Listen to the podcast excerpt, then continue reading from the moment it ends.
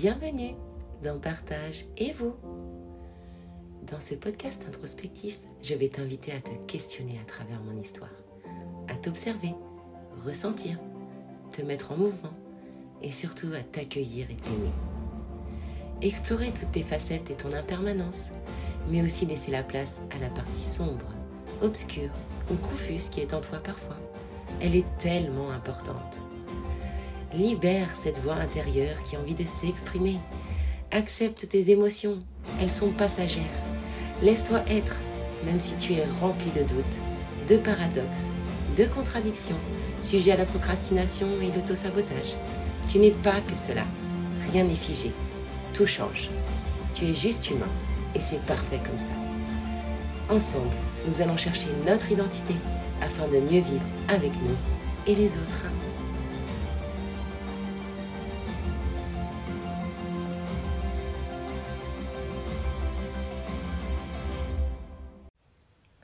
Bonjour et bienvenue dans l'épisode 21. Alors je vous dis un épisode sur la mer. Parce que j'ai beaucoup d'images de l'eau, de mots sur l'eau qui me viennent. Je suis noyée, je vis un raz-de-marée, je suis inondée par mes émotions. Et donc j'ai cette euh, image quand je suis en méditation de la mer qui me vient beaucoup. Et la mer symbolise euh, l'inconscient dans son immensité. C'est aussi la source de toute vie, la mer originelle ou la mer nourricière. Et dans ce sens, euh, la mer, c'est un symbole féminin.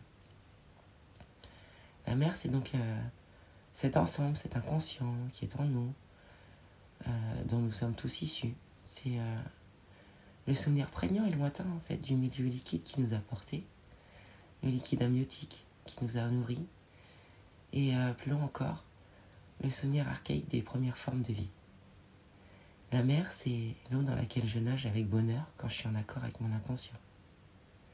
C'est aussi celle dans laquelle je peux respirer tout naturellement, avec étonnement, quand je suis plus effrayé par mon contenu inconscient.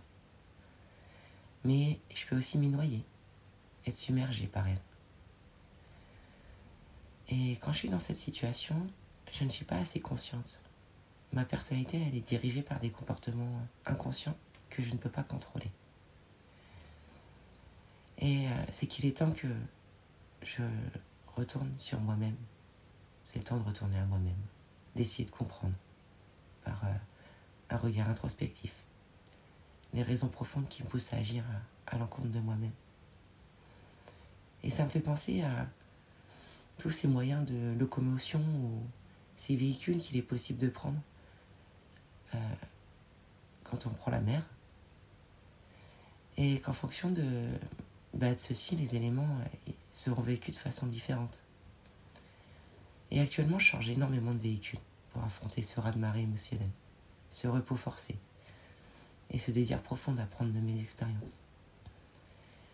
Et ces émotions, elles activent mon système nerveux autonome, donc mon subconscient, qui impacte directement ma vitalité, ma santé. Alors concrètement, comment ça se passe? Eh bien, j'embarque à bord de mon radeau, mode survie, en sachant que mon périple va être pénible, mais avec la certitude que j'arriverai à destination. Je sais par quelle étape je dois passer.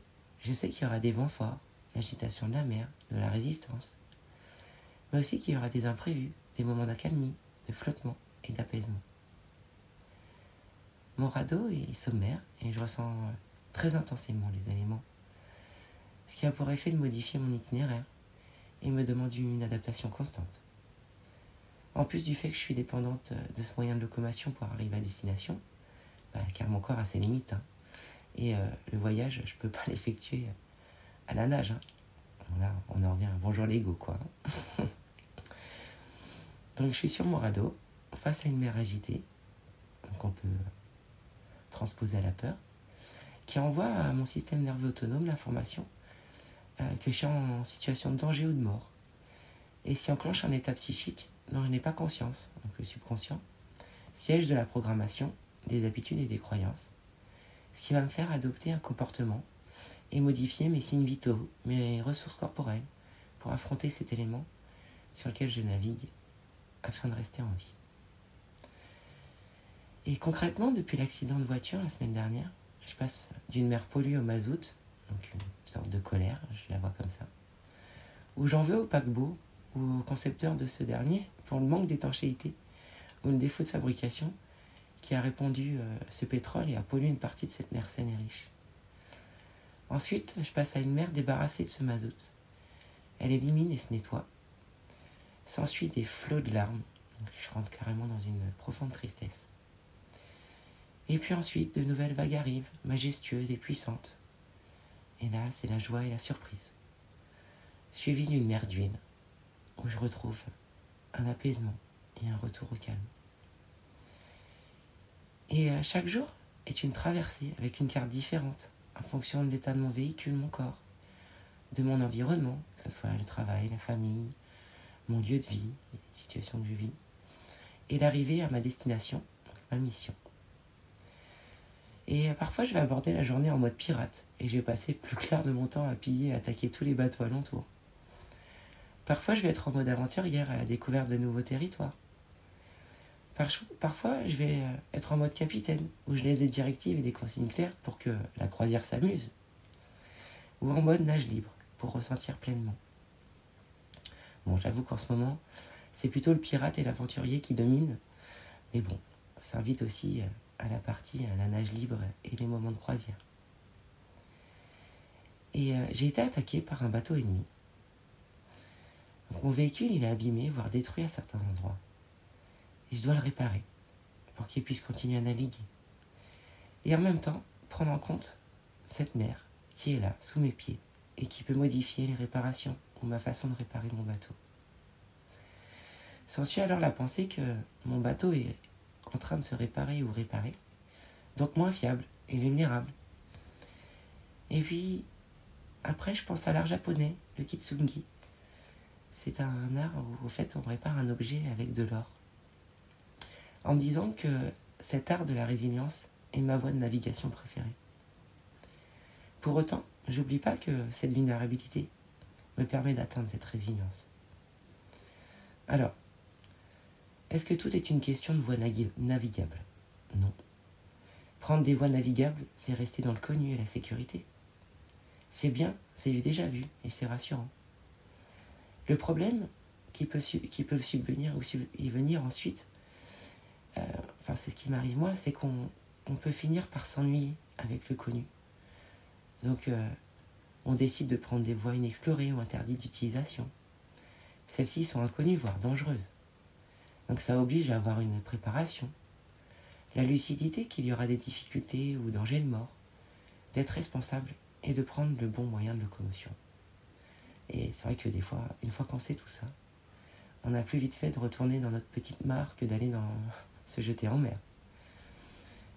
Et j'essaye de, transposer ça. Je me dis, si je veux aller dans, les rapides, bah, je prends pas une bouée en me disant qu'elle m'empêchera les chocs et la noyade.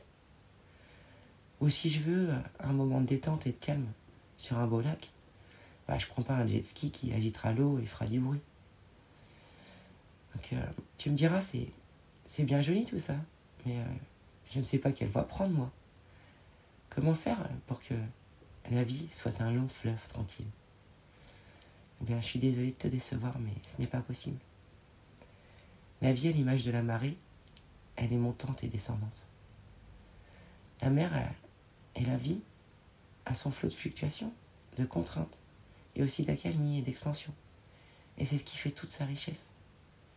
Ce qui est possible, par contre, c'est d'être dans une mer agitée et de progressivement revenir sur le littoral dans les terres, en passant par euh, différents cours d'eau pour revenir à ta source. Et euh, te demander, qu'est-ce que tu traverses? Qu'est-ce que tu ressens? Si tu lances un caillou dans l'eau, fort et bien à plat, en le faisant tourner sur lui-même, il rebondit. En touchant la surface de l'eau, il la déforme. Mais l'eau liquide, elle doit retrouver sa forme initiale. Donc elle propulse le caillou vers le haut. Et si le caillou il va vite, il ricoche. Mais à chaque fois qu'il touche la surface, l'eau le freine. Il ralentit et finit par s'enfoncer dans l'eau. Et toi, es-tu comme ce caillou qui ricoche sur l'eau? Ou plutôt cette étendue d'eau qui est déformée temporairement pour revenir à son état initial? Alors cette question, elle peut paraître pénible, mais c'est ce que fait ton mental en permanence, en fait.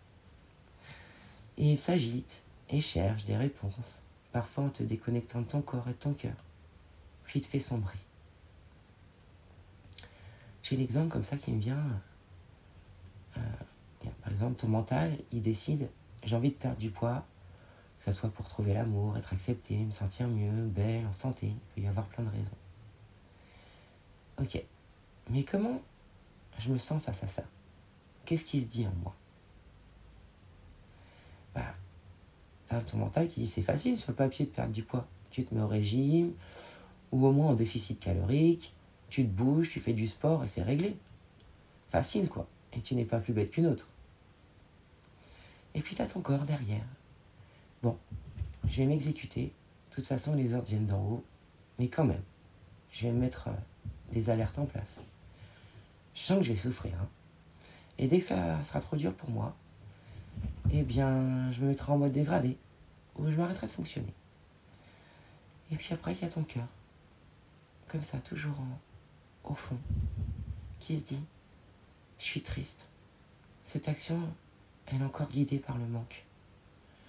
Le fait de pas s'aimer. Des motivations extérieures. On ne m'écoute pas.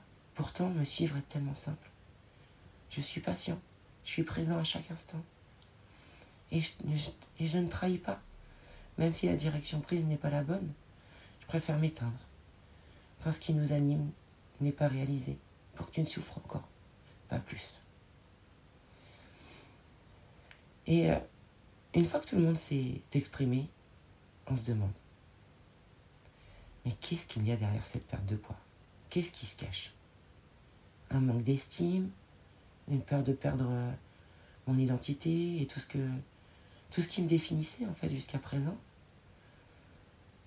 Ou le sentiment que je vais devoir toujours faire attention et être dans le contrôle pour garder le corps que euh, j'aurais voulu ou atteint Oui, il y a peut-être d'autres questions aussi qui peuvent venir, mais tu les oublies. Et puis, euh, tu décides de passer quand même à l'action. Donc, tu commences euh, en mode déterminé, bulldozer. Et puis, progressivement, tu te sabotes. Tu tiens pas tes objectifs. Tu fais des entorses. Tu te démotives. Bah, c'est trop difficile. Et puis, s'ensuit la culpabilité, la comparaison, le jugement. Et parfois des situations pires qu'avant ce régime cette volonté de perdre du poids. Ou alors, tu peux arriver à ton objectif. Hein. Tu es contente sur le moment de ce nouveau corps.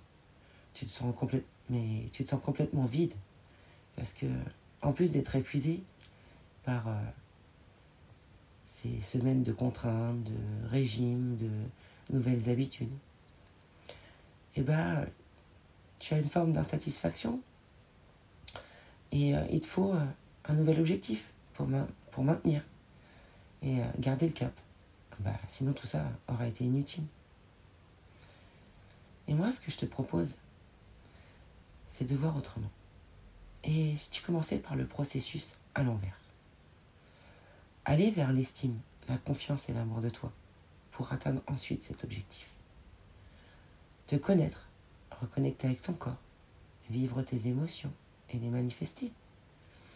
Comprendre en fait tes mécanismes, tes comportements, te déprogrammer ou reprogrammer des habitudes, changer peut-être tes croyances. Et euh, sortir de ce pilote automatique qui euh, nous nuit profondément. Ne plus avoir ce sentiment de vide en fait, cette perte de sens ou cette vie remplie d'impératifs, d'obligations qui ne te laisse aucun répit et qui te pousse à remplir ou à te remplir avec de la nourriture ou avoir d'autres addictions. Et c'est ce que je te propose dans mes accompagnements,